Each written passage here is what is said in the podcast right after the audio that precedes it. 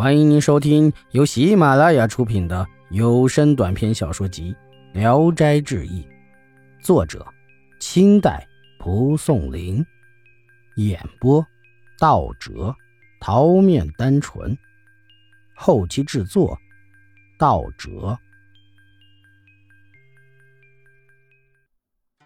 青蛙神，南方长江汉水一带，民间信奉青蛙神最虔诚。蛙神祠中的青蛙不知有几千几百万，其中有像蒸笼那么大的。有人如触犯了神，家里就会出现奇异的征兆。青蛙在桌子、床上爬来爬去，甚至爬到滑溜溜的墙壁上而不掉下来，种种不一。一旦出现这种征兆，就预示着这家要有凶事，人们便会十分恐惧，赶忙宰杀牲畜到神祠里祷告。神一喜就没事了。湖北有个叫薛坤生的，自幼聪明，容貌俊美。六七岁时，有个身穿青衣的老太太来到他家，自称是青蛙神的使者，来传达蛙神的旨意，愿意把女儿下嫁给坤生。薛坤生的父亲为人朴实厚道，心里很不乐意，便推辞说儿子还太小。但是。虽然拒绝了蛙神的许亲，却也没敢立即给儿子提别的亲事又过了几年，坤生渐渐长大了，薛翁便与江家定了亲。蛙神告诉江家说：“薛坤生是我的女婿，你们怎敢染指呢？”江家害怕，忙退回了薛家的彩礼。薛翁非常担忧，备下祭品到蛙神祠中祈祷，自己说实在不敢和神灵做亲家。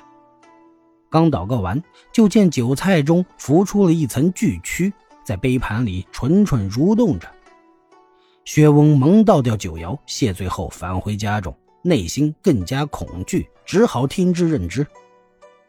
一天，坤生外出，路上迎面来了个使者，向他宣读神旨，苦苦邀请他去一趟。坤生迫不得已，只得跟着那使者前去。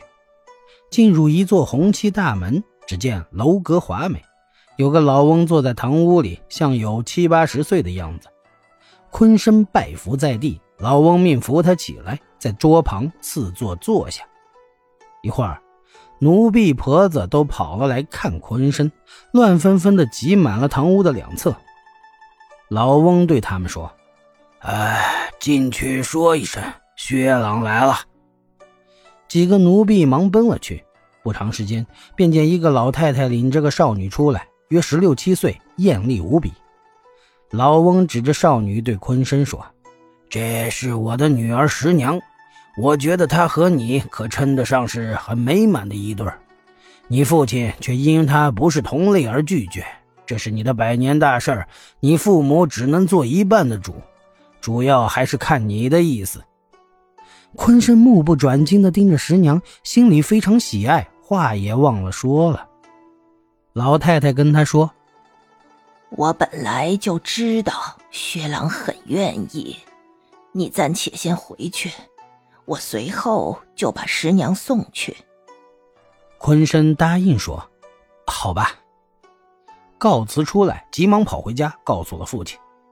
薛翁仓促间想不出别的办法，便交给儿子话，让儿子快回去谢绝。学生那是不愿意。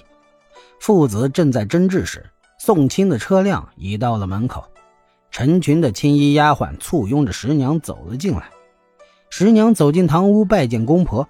薛峰夫妇一见十娘十分漂亮，不觉得都喜欢上了她。当晚，坤生和十娘便成了亲，小夫妻恩恩爱爱，感情密切。